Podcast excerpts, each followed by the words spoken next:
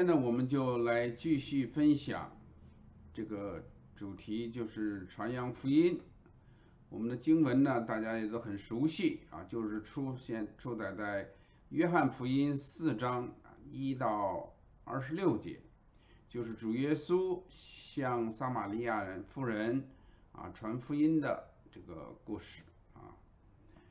那么这个我们都很熟了啊，我们就一边讲一边来来看。那么开始以前呢，我们还是做一个祷告啊。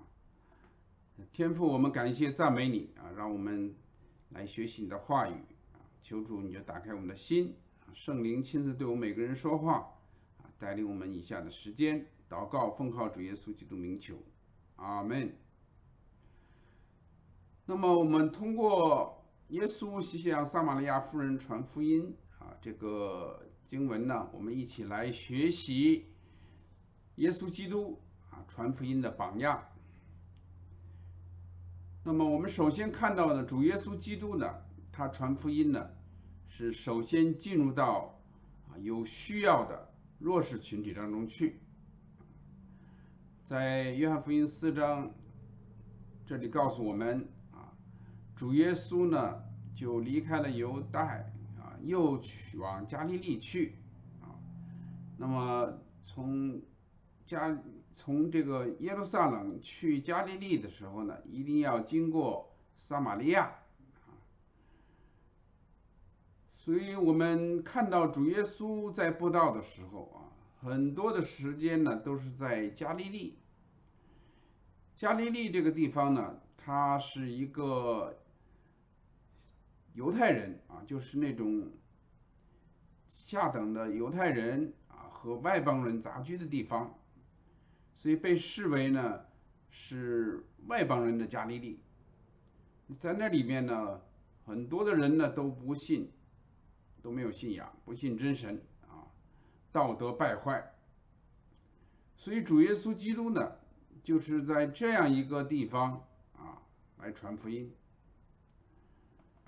所以我们看到加利利啊，它是在北边啊，是一个这个。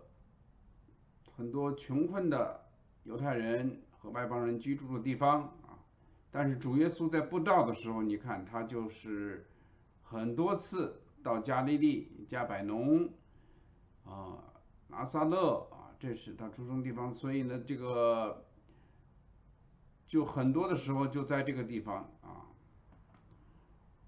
嗯，那我们再来看撒玛利亚，撒玛利亚呢是。呃，从耶路撒冷要往北边去加利利必经之地啊，就是撒玛利亚。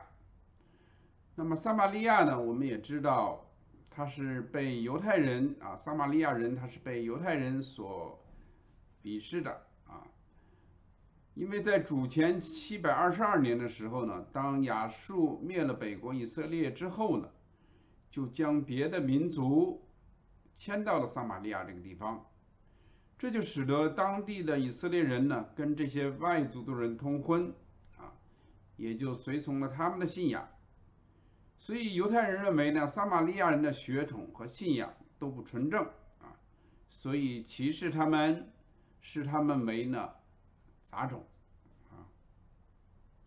所以我们看到主耶稣呢，就是来到了这个撒玛利亚这个。地方啊，犹太人如果要去加利利的话，他们都是绕开路，他们不要经过加撒玛利亚这个地方的啊。但是主耶稣呢，他就打破了这些犹太人的传统，他就来到了撒玛利亚这个城市啊，而且呢，他跟撒玛利亚的妇人呢，呃，要水喝啊，这也是。在传统上是不可允许的，所以主耶稣布道啊，他就是到有需要的弱势群体当中啊，常常去那里传福音，呃，所以主耶稣他也说啊，这个在路加福音那里说啊，主的灵在我身上，这是记载在旧约的时候啊，说这个弥赛亚。就是因为他用高高我，叫我传福音怎么样？给贫穷的人，差遣我报告被掳的得释放，瞎眼的得看见，叫受压的得自由，报告上帝悦纳人的喜年。所以当法利赛人看到耶稣跟那些税吏啊，跟那些罪人一起吃饭的时候，他们也不明白啊。但是耶稣说啊。我来呢，本不是招义人，乃是招罪人的啊。健康的人呢，用不着医生啊，但是有病的人呢，才用得着。所以，我们看到主耶稣传道一个很重要的呃一个原则，就是进入到有需要的啊弱势群体里头，就是认为那些个有病的啊那些个罪人当中啊。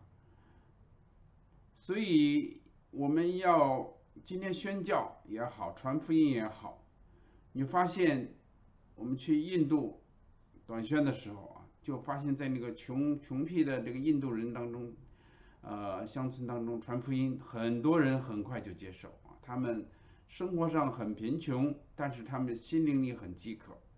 啊我们去洪都拉斯宣教的时候也是啊，洪都拉斯也是很穷的啊。以后我们会给大家介绍。所以，我们传福音啊，首先要找到这个有需要的，他真正从灵里头渴慕的啊这样的群体当中来传福音。第二呢，我们看到主耶稣呢，在传福音的时候呢。他跟他交谈，在交谈的过程中呢，就点出了他的，看出了他的机这个这个危机点啊，需要点。我们在神学上就说这个接触点啊，point of contact。所以，我们今天在传福音的时候啊，先首先借着谈话，找出他的需要，找出他的。接触点，所以主耶稣就看到这个妇人呢，她有认同感的危机，啊，她心灵里头很孤单，她不被社会所认同，啊，因为她有五个丈夫，啊，你知道犹太人打水啊，通常都是在早晨打水，在井边上呢有很多的人啊，在早上啊，尤其那些富人呢。他们就喜欢啊，在那里头啊议论，哎，他们就说，哎，你看 Mary 又来了，哎，听说她有五个丈夫啊，啊，最近又有了一个，是吗？谁呀？啊，就是你老公啊，你还不知道啊？哎呀，所以呢，所以这个妇人呢，她就不喜欢他，也不被社会社区人所认同，所以他心灵很孤单。他是在正午的时候找没有人的时候去打水，啊，所以他很孤单，他不被社会所认同，他很寂寞。这是他的一个需要啊，一个接触点。另外呢，他心灵很饥渴。当主耶稣说他有活水的时候，他说：“先生，请把这水呢也赐给我，叫我不渴。”所以他心灵里头一直渴慕这种活水，能够让他永远的灵魂里头不渴。第三呢，我们看到这个妇人呢需要，她缺少安全感，啊，她有五个丈夫，就证明呢，她一直把她的安全感呢建立在人的身上，啊，第一个丈夫她慢慢觉得没有安全感了，就再找一个，第二个，啊，所以一连找了五个，就证明呢。他把安全感全建立在人的身上啊，完全的依靠神啊，依靠人啊，是一个以人为本的啊，把我们的安全感，把我们的这个感觉啊，我们的情绪建立在人的身上，所以这是他的一个薄弱点。所以第二点，我们在传福音的时候啊。第一，先要向弱势群体啊，有需要的人，先找出他们来啊，然后呢，我们找出接触点，找出他们的需要。第三呢，我们还要指出人的罪啊，使他谦卑下来。所以主耶稣一下就点出你有五个丈夫，啊，你现在有的并不是你的丈夫，这话是真的。所以呢，就要点出他的罪啊。今天今天人要信主，他一定要谦卑下来，一定要承认我们有罪啊。如果他觉得他是挺好的啊，他不需要，那你就很难传啊。所以今天要想向人传福音，一定要点出人的罪啊，让他知道你就是。像这个有些孩子啊，他喜欢上网成瘾，那我们就问他你为什么喜欢上网啊？他说我就是喜欢娱乐我自己啊，所以娱乐我自己啊，这也是一个自私的表现。因着这个自私本身也是一种罪啊，我们就想满足自己的需要而不顾家里的需要，这本身就是一个罪啊。所以让他认识到他这是罪啊，使他谦卑下来啊，这样他才需要拯救。很多的时候啊，有些从国内来的，他来到教会啊，听到说耶稣救我，耶稣救我，唱歌。他说我活得好好的，干嘛要救我？我记得我在这个当时读书的时候，电脑很好找事，所以很多从中国来的学生。他还没有毕业，就已经找到工作了啊，所以他靠着他自己，他觉得他什么都可以做到，他不需要耶稣。所以我们传福音一定要使人看到他们需要耶稣基督，他有罪啊，他需要拯救啊，呃，私欲就是我们最大的罪。有人说我有什么罪啊？我都是安分守己的、遵遵纪守法的好人，我有什么罪啊？但是让他看到啊，人的自私，人的这个愿意骄傲啊，这些都是罪啊。所以第三点，我们就是要点出人的罪啊。第四呢，我们一定要认让人使人认识。耶稣是基督，是弥赛亚，是我们的拯救啊！耶稣是我们唯一的拯救。你看这个撒玛利亚人，他经过跟耶稣交谈，他就一点一点的认识了耶稣基督啊。他首先认识他是个犹太人，后来呢，他就认识他是个先生啊。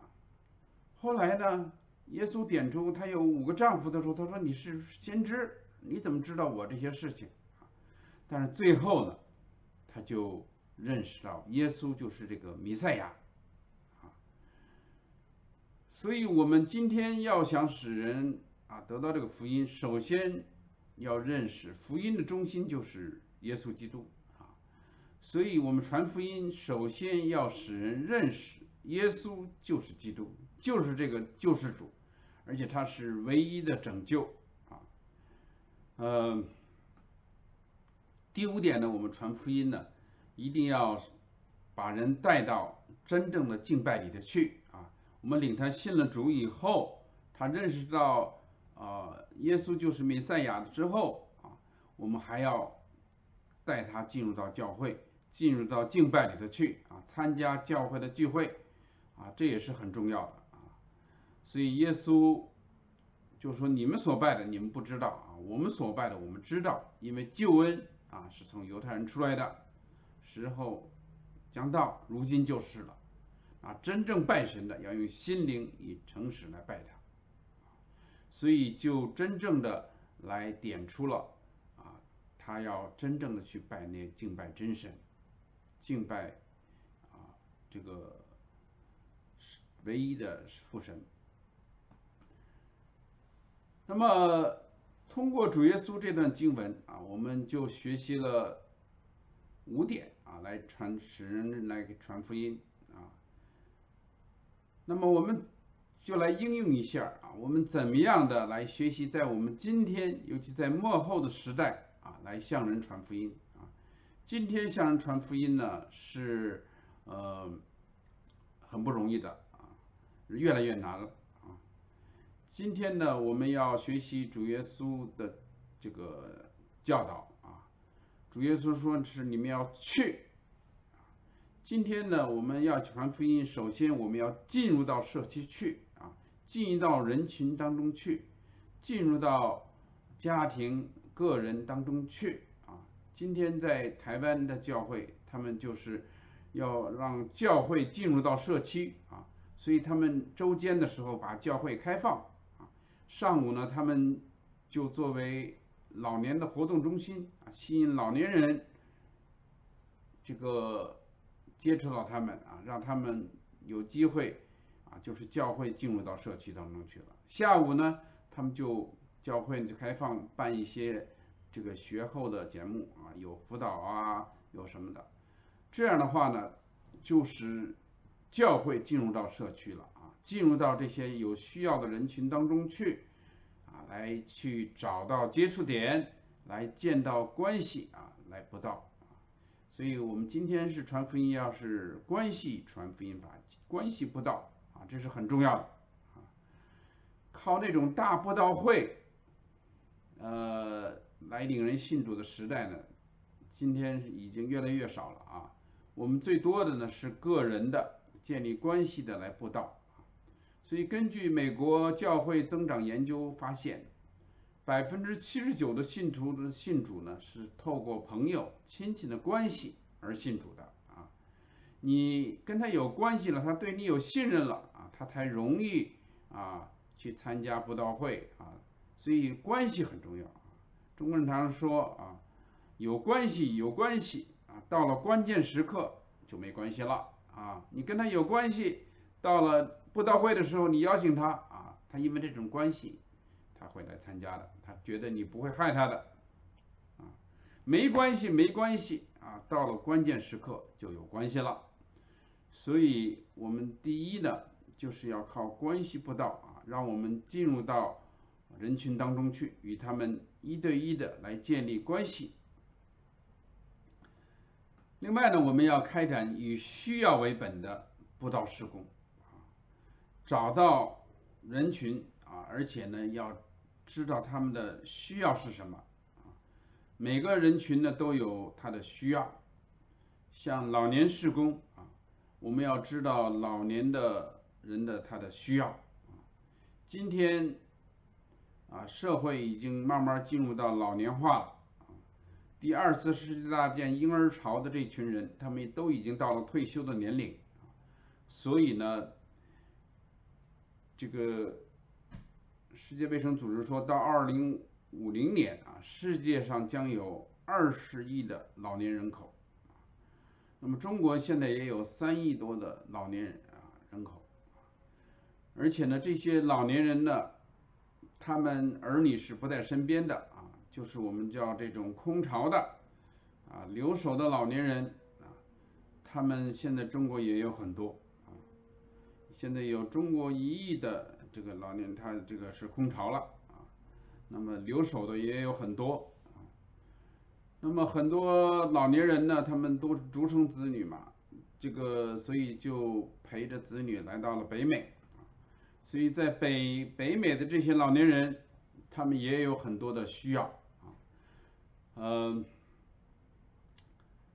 北美的老年人他们有个顺口溜，他说我们大家到北美啊。我们就是五子登科了。我说什么意思啊？他说哪五子啊？就是有眼睛看不懂，是瞎子。那么有口呢，说不出话，不会讲英文，是哑子。有耳呢听不懂洋文，是聋子。啊，那么有腿呢，没出去，是瘸子。啊，在大都市可能还好一点啊，有中国人多的地方。但是在那些个小城市里头啊，这些老人呢，整天他就关在家里头看孙子，所以这样的五子登科。那么老年人说呢，他们也是到了北美呢，也是四不像。我说怎么不像呢？他说说我们是主人吧，说了不算。过去都是在国内他们是主人啊，但是到了这边呢，他们换了，他们不是主人了。可是你说我们是客人吧，什么都干。那说我们是保姆吧，一分不赚；说我们是佣人吧，还挑四挑三，啊，洗个碗总说啊，洗的不干净。所以这些老年人呢，他们也有很多的苦衷啊，也有很多的需要。那么老年人呢，他们的身体也越来越多病。现在老年痴呆啊，得老年人得帕金森啊，老年人得忧郁症，老年人失眠啊，老年人得腰腿啊劳损的也很多啊。老年人最怕中风，中风了以后啊瘫痪的，他们最怕麻烦儿女啊。所以老年人呢，现在。在身体上啊有很大的需要，他们有疾病，呃，很多老年人呢，他们睡不着觉啊。我说你这个有什么需要？他说也没什么，都挺好的，可是就是睡不着，嗯。所以老年人说，他们到了年龄呢，不得不承认呢，这个地心吸吸引的引力的厉害啊。他说器官样样俱在，只是都下垂啊，万般皆下垂。唯有血压高啊！老年人说有四难：坐着打盹儿、打瞌睡啊，一坐下就打瞌睡；那躺下呢就睡不着了；那想记呢记不得；那想忘呢忘不掉；欲哭无泪，可是欲笑呢就流泪。所以老年人，你看到他有很多的需要。老年人 在家庭当中呢，也有很多的需要啊，子女不孝啊，争家产，很多的医院老年人病重的时候，这儿女就在医院里头就来争家产，家产是吵架，所以老年人说：“哎呀，过去说养儿防老，养儿防老，现在是养老啊要防儿了。”嗯。另外呢，婆媳的问题也是很严重的啊，我处理很多婆媳的问题啊，所以婆媳婆媳啊，这个世界上都是有问题的啊，婆媳婆媳波浪永不安息啊，这个婆字有一个坡字啊，这个媳呢有一个息啊，所以他们就是说婆媳婆媳波浪永不安息啊，所以婆媳的问题呢也是很严重的。所以老年的施工，现在教会当中发现越来越需要了啊，很多的教会老年人也占三分之一。那么我也听到一个很好的见证啊，就是这个旭妈妈的见证啊，在二零一八年呢，咱们国产的一个纪录片福音的纪录片啊，《旷野之歌》，不晓得你们有没有看过啊？它是由国内的一个基督徒的导演啊，叫杨花雨。他就记载了这个一个七十岁的基督徒老年人旭妈妈啊，他因着爱的上帝爱的感动，他就来到了山东沂蒙山区啊，那是很穷的一个穷乡僻壤，他就服侍一个留留守的老人啊，比他还大，他瘫痪了，叫范建秀姊妹，当时他还没有信主啊，那么这个旭妈妈呢就。服侍这个老年人八年之久，不认识啊，就在那个穷乡那个山呢，他老年人住的很简陋啊，呃，所以旭妈妈呢就照顾他七八年啊，因为这种爱心啊，后来村里的人啊，他这个蘑菇屯的人啊，也都信了主很多啊，他的儿子旭妈妈的儿子后来也因为旭妈妈的爱的行为啊。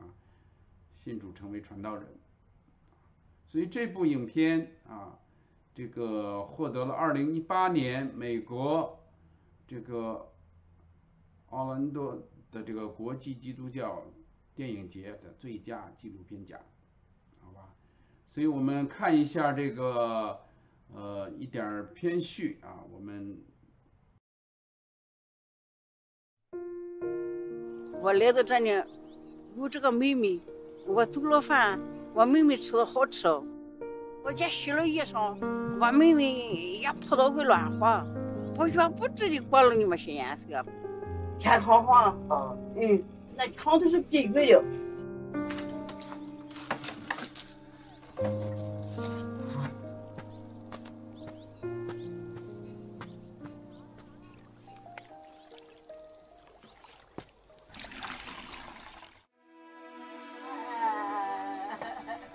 我的耶稣啊，你见了我妹妹学，我妹妹上了大学。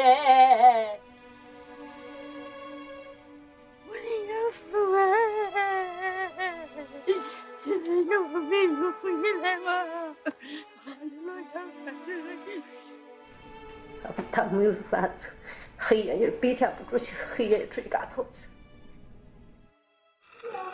这姐姐来来进不去。你爬，你爬出来了吗？妹妹啊！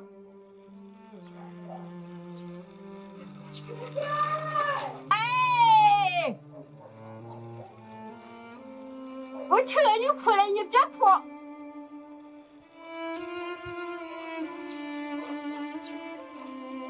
你不要哭。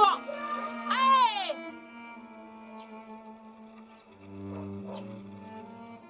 哎呀一个一个学严肃的老妈妈一直在那，哎呀那那个老妈妈对他太好，那个叶子他拉那屎啊，焦黄就包里头的黄的白。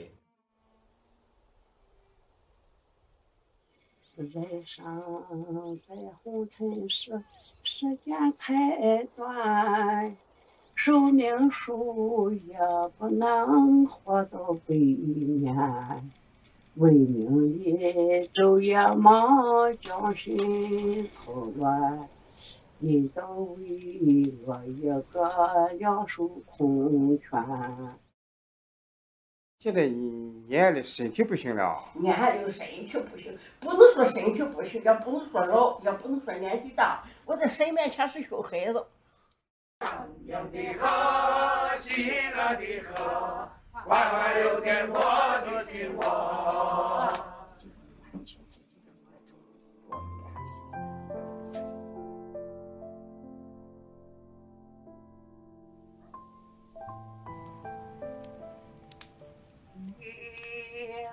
你来他的，大能大力做刚强的人。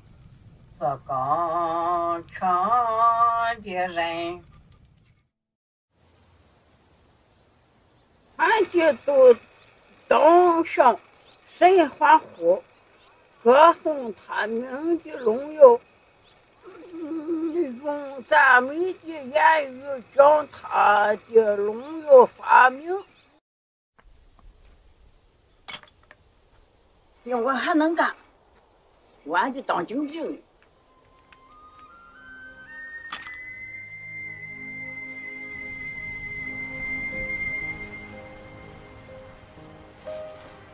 我一个小小的芥菜种，要长成大树，我长成大树，把这个毛毛墩都变成福音墩。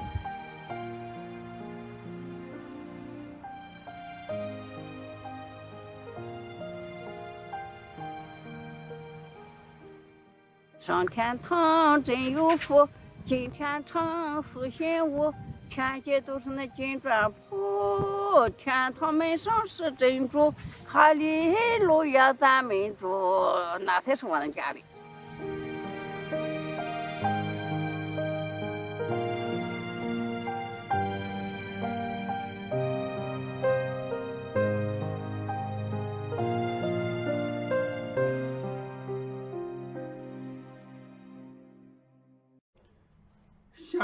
就来看如何啊，我们向中年的人来。找到他们的需要点来传福音啊。那么中年人呢，他也有很多的需要啊。因的中年的危机啊，造成了很多的离婚率啊，也是很高的。那么中年人啊，他们可能因的长期的失业，有些人来到了美国啊，觉得也是啊，一时找不到工作。他们说：“这个你要来到北美了，你就给忘记你过去是谁，所以他们就是有的人一直找不到工作，心里有压力。另外，因为工作上的压力呢，他们也造成了这种忧郁症啊、强迫症、恐惧症、疲劳症啊、失眠症啊，都在增加啊。那么，根据世界卫生组织最新的估计啊，今天呢，全球呢有这个三亿人呢，这个患有这个忧郁症，约占全国人口的百分之四点三。那么中国人呢，也有五千四百万人呢患这个忧郁症的啊。那么相当于一百个人里头就有三个人呢患得忧郁症。那么忧郁症的发病率啊及相关自杀率啊也是很高的。那么针对中年人的需要啊，现在有很多的机构他们在做这些施工啊。其中有一个机构就叫做听见，就是 Hear and See 点 org。那么我建议大家可以到这个网站啊，它也有微信群啊，去看一看。那么他们主要的是对那些个忧郁的啊，对一些丧失亲人的、单亲的，他都有些辅导安慰的信息啊。心灵心身有障碍的啊，怎样去传福音啊？怎样灵修？怎样的针对这些癌症啊？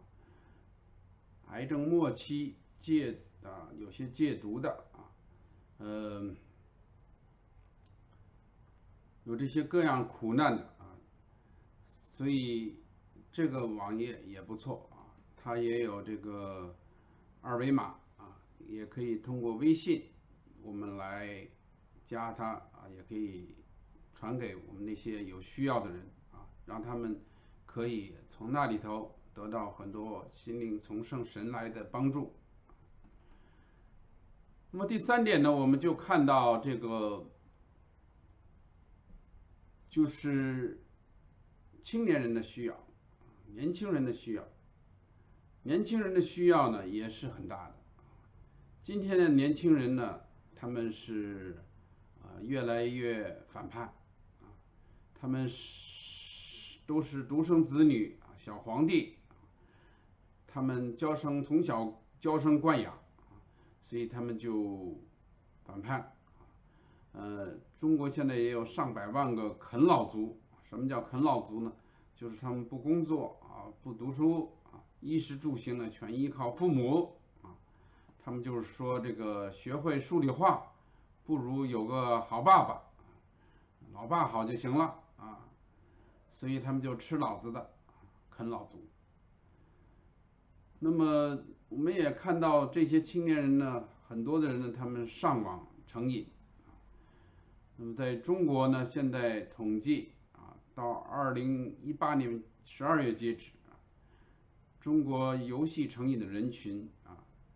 呃，你在这上网当中已经有二百分之二十七的人，其中青青少年啊为这个网瘾的重灾人群，比例高达百分之三十点五啊，也就是说，有三个青少年中就有一个网瘾的少年啊，所以这些年轻人呢，他们就是上网成瘾啊，呃没有办法摆脱，整天就在网上啊。这是也给这个家里的人呢有很多的头痛，很多的时候拿这个孩子没有办法，造成所以你这不如果不让他在家里头上，他就跑到网吧去啊，呃，他网吧如果没有钱了，他就去外面偷啊去抢，所以造成了很多的问题啊，所以今天很多的家长啊对于他的孩子上网。成瘾啊，玩游戏，他们真的是没有办法，他们有很大的需要。另外呢，很多的年轻人呢，他们还有参加到自杀群里头啊。现在网上有很多自杀群，所以在《生命季刊》呢，他们有些童工的就做这个施工的啊，就是在中国的 QQ 群当中。他们就发现有一个群叫自杀群，而且这个群呢，每天呢都在扩大，他们就是一起的来计划怎么样的来自杀，所以有些童工他们就生命金刚他们就成立了这个自杀群呢，在 QQ 上呢来辅导，先他们先进入到群中啊，然后单一的给他们一个个的来辅导，啊，给他们来传福音啊，所以我们呢，他们说在地狱边缘来拯救这个灵魂，这些个群体，我们就看一下一个简短的视频啊，然后我们再来分享。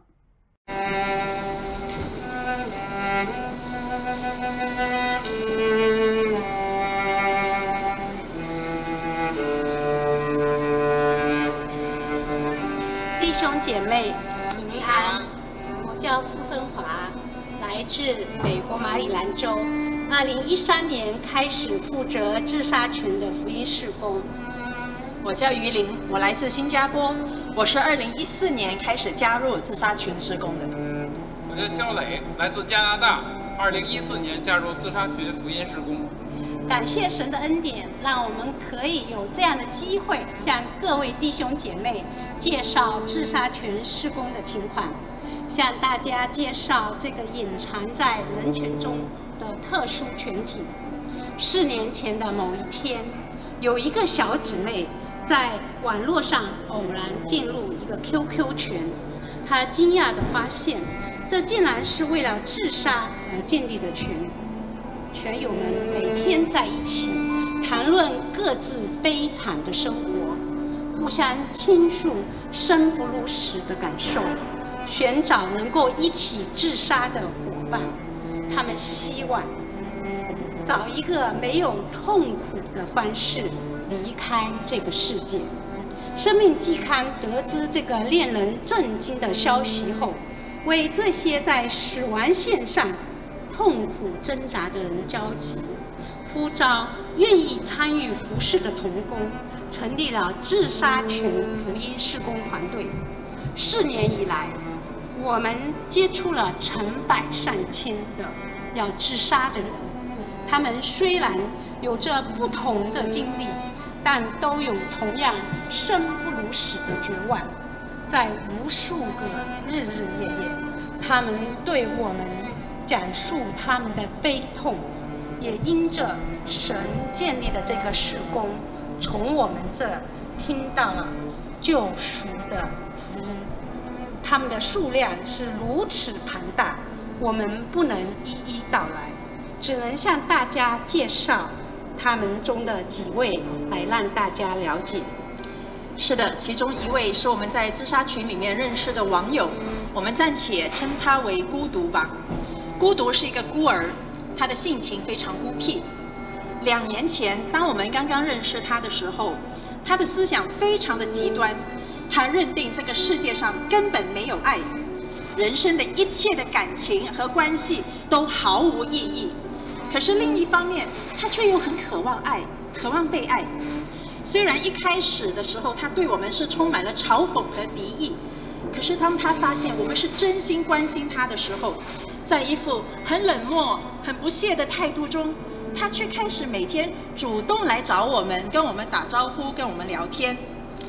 今年我们的社工在国内举办了第三届的退休会，我们就尝试邀请他来加入。他口头上是毫不热衷，语带轻蔑地说：“哎，我才不来被你们洗脑呢。”可是到了最后，他还是来了。在退休会上，他沉默封闭，拒绝交流。回去以后，他在言语上面依然是出言不逊，抵挡真理，拒绝悔改。童工们看见他竟然这样的顽梗，在花了我们这么多时间、这么多努力之后，他居然毫无改变，也毫不珍惜。我们真的是沮丧到了极点。可是大家还是不断的为他祷告，毕竟我们只能负责栽种。真正能够让他改变和生长的是大能的神。如果神不允许我们放弃，我们凭什么放弃一个世上的宝贵的生命呢？那后来他找工作一直很不顺利，经过童工的鼓励以后，他决定去学习开车，考取驾照。在考驾照的过程中，他感到非常的焦虑不安，很紧张。于是他主动来要求我们为他祷告。当他看见童工们真的是同心为他祷告，跟他一起经历考试过程中的成败苦乐，我们也耐心向他解释祷告的真正意义。他的内心终于松动了，他对我们表示感谢，也对这位我们始终信靠不疑的上帝。开始存有那么一点点的敬畏之心，他不敢再出言不逊了。他甚至愿意尝试为童工的身体健康和出门的时候的旅途顺利来祷告。圣愿圣灵继续在孤独心中动工，因为我们自己实在做不了什么，唯有借着持续的祷告和关怀，等待他的心回转。我们下面通过视频来认识一个朋友，他的网名叫冷月。她曾经把自己的价值建立在事业上，当她的丈夫出轨的时候，她陷入了极大的悲哀中，她想到了自杀。那么她后来是怎么从死亡的阴影中走出来的呢？让我们来看看她的见证。当时你就是觉得自己一无所有了，是的，身体垮了，工作就没了，爱人的爱也没了，是。啊，是的。然后我一直，所以你就想自杀了。是的。然后我就在。我不知道你能不能理解这种心情，从所有的，然后到一下全部都没有的那种感受。然后我就是，其实我就是说找一种解脱的方式。只是想，问你是因为这个而进入自杀群吗？是的。然后我就在，其实我也是想，该怎么样去没有痛苦啊，或是安眠药，或是烧炭。嗯。然后在那里面就认识了很多很多的。这些要自杀的，各各种各样的苦难。后来的话，啊，就是有一个弟兄，他就把我就是用一个温柔姐才把我从那里嗯拖出来，他就加我。为什么他们会好像抓住你的注意力，而且你肯听他们的，就被 被他们给拉出来了呢？我也觉得是很奇怪，就是莫名其妙的，就是真的，我觉得是应该有有上帝。就是你就觉得莫名其妙，就听他们的了。对，然后就就去了那里，他他们的意思就是说，如果你你的就是说这里面全部是负面情绪，嗯，你不应该在这里。啊，我是这里面还正常的人。然后那个温柔姐把我拉出来，加我微信加的那些，她跟我聊。她我说这是不是像那个叫什么？我说天下没有效益，没有无条件的爱。你又不认识我，你为什么对我这么？我对他很有戒备。嗯。然后我也不愿意跟他去交流。嗯。我不知道我到时候你你要骗我去哪里或者干嘛？因为真的人的爱是自私的，没有上帝的爱都是自私的。对。然后后面的话，我反正我还是很难受，然后就我们就开始还是吵，说怎样你不对我不对。说的吵嘞，我就爬到，我就爬到我们家四楼去了。他那时候就是没有暴力，就是语言暴力。你要死，你回你娘家去死，你不要死在我家。这样子的，那就是这种语言伤害我都受不了。以前都说很爱你、很想你的一个人会这样子说你，然后我就受不了。我就听那个灵修的那些东西。哦。我刚开始我圣经那个叫婚姻的那个，他们刚开始还没有起初还没有发，但是我听到那个，我心里就莫名其妙的。平安哦，就觉得很舒服哎。嗯。然后我洗衣服都在听那些。嗯。然后后面的话，他们就会给我渐渐的发现婚姻方面的呀，嗯，东西给我。哎，我说世界上还有这么多智慧呀，我觉得挺好哎。我从那时候开始就觉得，呃，原来这个婚姻还是一个课题呀，不单单就是这些柴米油盐。嗯，是要学习的，里面是啊是有真理要学习。是的，有很多的东西啊。后面的话呢，我就打开那些去看啊，反正我可能。想着要怎样去，我没，我当时没有想要怎样去付诸行动，但是我知道，我明白了是原来是这样子的，嗯，啊，然后后面的话呢，我就愿意，就是来接受福音啊或者这些东西，我觉得挺好啊，呃，然后的话，我我刚开始是嗯也不怎么信呐，只是说就觉得对我有帮助，只是说一个安慰而已。那后面的话，刚开后面的话，我就觉得有恩典在我里面。就是，我就会试着他们说祷告哈，然后我就会试着祷告。哎，我说这个真的是很厉害哦，我慢慢慢的就学会就要依靠主，嗯，这主他真的会帮助你。然后我从那时候就慢慢的就有信心，那时候我觉得只是一个信仰而已。嗯，然后现在他真的是一个又真的是一个又活又真的，他因为他有那个恩典在我身上了，嗯，然后我就觉得我有依靠了，嗯，我慢慢的就是很愉悦了，就把这个像听到啊、福音广播呀，我我每天的时间都会放在这里。后面有一天呢，真的是圣灵光照，然后我们一直祷告，我就发现，哎，这一路走来，真的就是像我前面所说的反省，嗯真的是我的错，真的是圣灵光照我，我就发现真的是我的错，我也对我我就对他的怨恨就不会那么深。嗯，那信主之后呢，就真的就会往正确的方向去走，就不会走差了。真的，主就是真理，走的道路永远是最对的。然后后面的话，真的认识耶和华是智慧的开端，我就知道该怎样去做才是对的了。以前都是很愚昧的，啊，靠自己的力量是不够的。因为的话，因为我们还有很多的老我在里面嘛。那我现在就觉得经历了上帝的大能，我觉得我会仰望他，因为我仰望星星，我觉得天父真的感谢，因为这样的话，我有跟你亲近的时间。我看到星星，我说我在黑暗的夜里，我说你，我说我看不见你，但是你看得见我，是，然后我就说你一直在看顾保守我。后来冷月把自己的名字改成了恩慈，他曾经用世界来取代神，醒悟后他回到了神的怀抱中，如今他依靠圣经真理和圣灵的能力，在破碎的婚姻中打那属灵的征战。他是众多正在经历生命大翻转、大更新的网友之一。我们在施工的过程中惊讶地发现。不仅是教会外面不认识神的人需要帮助，就是在教会里面也有很多的基督徒需要帮助。教会里面的基督徒也有很多抑郁的，他们不仅要忍受病痛，也在各样的捆绑中不能够得到真正的释放。这个主内的姐妹叫以琳，让我们来听听她的见证。弟兄姐妹，大家好，我是以琳姊妹。很感恩能有机会为主做见证。我在八九岁的时候，无意间目睹了一场抢劫杀人案，而导致萌生了对社会的恐惧和排斥。在十七岁的时候，又因为想要寻找心灵寄托，而在学习佛经的过程中被鬼附了。之后虽然找到了一个交鬼大师，让鬼暂时离开了，却是以终身交鬼作为交换条件的。不过感恩的是，由于天父对我的怜悯，他并没有任由我成为撒旦歹徒工具，而是寻找我，回到了他的怀抱。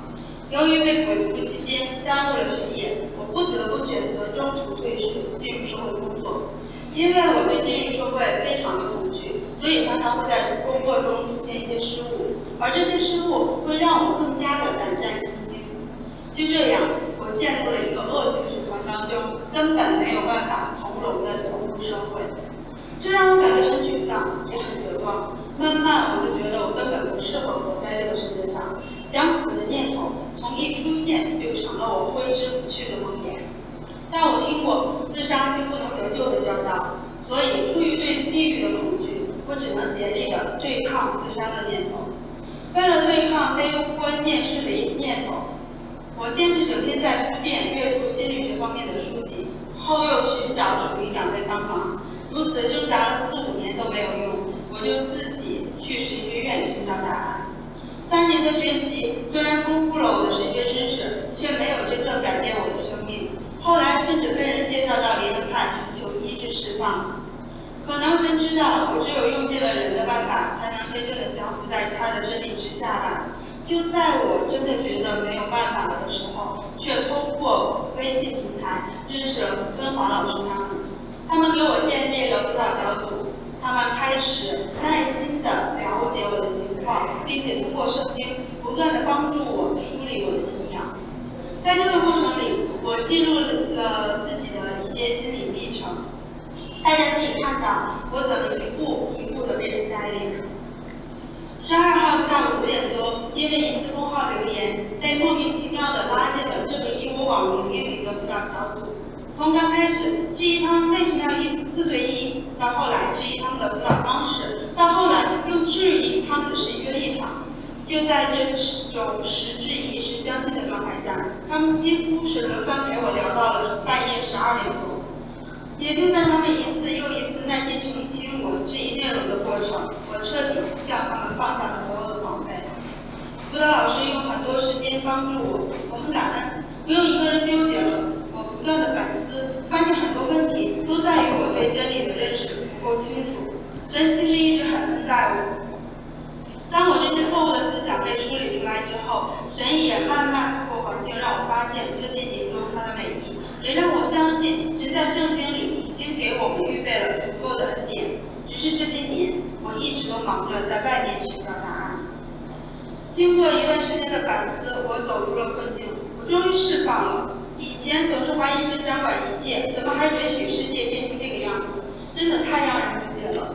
当我想到耶稣直接批判彼得说：“撒旦退我后面去吧。”我就突然想到，彼得上一秒还被神封照，认信耶稣是基督，下一秒就被撒旦利用，阻止耶稣完成救恩抵挡神。我们都太容易体贴人的意思，而不体恤神的意思。我们也太容易被撒旦利用了。所以世界乃至教会堕落至此，只因为神有我们这样软弱的队友。但还好，神保证不管怎样都会得胜撒旦。想到神既然能在我们的软弱上依旧得胜，而且还不嫌弃我们，让我们与他同工，还爱我们到底，我就前所未有的爱他，前所未有的感到兴奋。接下来，我也希望神能够透过他的真理来装备我，使我也可以运用他的真理祝福更多的人。我会祷告求神在大洋彼岸兴起你们，也请你们在那边为我祷告。因为痛苦流离的绵羊太多太多，而能够用真理牧养羊群的工人。却又太少。求神亲自来兴起，愿神祝福你。看到以琳姐妹能够走出低谷，同工们都很感恩。在这个过程里面，我们和她一起经历了神的恩典，也让我们看到，当我们愿意进入这个神自己兴起的事工的时候，就看到了神的大能。是在人心里做了改变的工作。是的，上面提到的只是我们辅导过程中的几个例子，他们以化名在虚拟的网络中与我们交流，可是他们的痛苦和需要是实实在在的。对于这么大的、这么庞大的一个群体，真正参与到这个事工的弟兄姐妹确实很有限。愿意花时间直接又长时期跟他们交流的童工，真的是少之又少。在帮网友寻找当地教会去牧养和关怀他们的时候，我们就发现弟兄姐妹心里面普遍存在着一个误区，就是很多基督徒认为关怀这些有自杀倾向的特殊人群，必须要有特殊的专业技能才可以做到。可是圣经说，福音本是神的大能。其实，任何一个自己被福音的大能改变、有主的生命在自己里面的基督徒，只要甘心摆上自己，愿意成为主手中的器皿，都可以以福音真理去辅导和帮助这些现在绝望和抑郁中的人。现在我们处于一个更加弯曲悖谬的时代。即使是在教会里面，也充斥着世俗心理学呀、心灵鸡汤啊这些不符合圣经的教导。在遇到难题的时候，大家都想要寻找一套快速有效的解决问题的方法，却不想到要把人带到十字架面前来谦卑悔改。我们不再相信福音真理确实是带有彻底改变生命的大能的。其实。所谓的圣经辅导，它首先不是一种脱离基要真理的专业技能，而是以生命改变生命的一种付出和生命的见证。所以，我们真正需要的是对主的话语有坚定信心的人，有一颗爱神、爱人、爱灵魂的心，愿意摆上自己的时间去陪伴和聆听这些在痛苦绝望中的人。我们欢迎这样的人加入到我们这个团队中来。是的，我常想，如果这些人是我们自己的孩子，我们会怎样对待他们呢？我们真的需要有爱他们灵魂的心，求主让他们能够感受到从主而来的爱，这样我们才能够成为主真理话语的出口，成为他爱的流通管道。教会是基督的身体，当年基督如何在地上行走，他的手如何触摸瞎子的眼睛，触摸麻风病人的身体，使他们得医治、得洁净。今天教会也要如此行。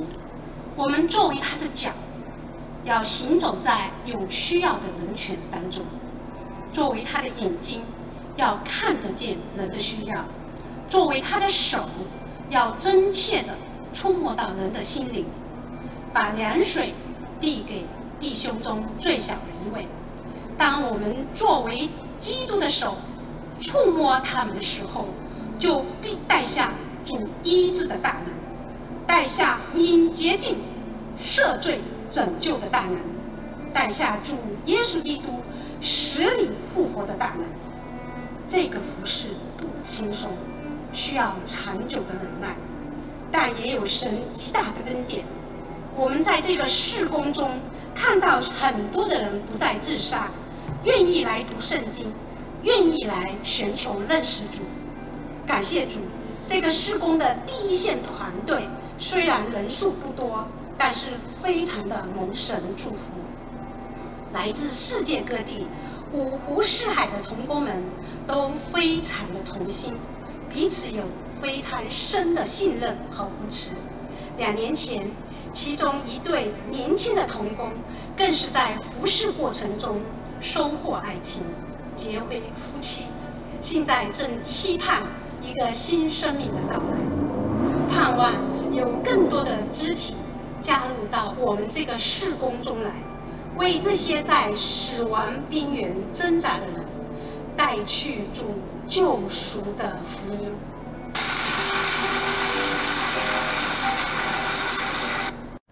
好，下面呢，我们来看一些应用的问题。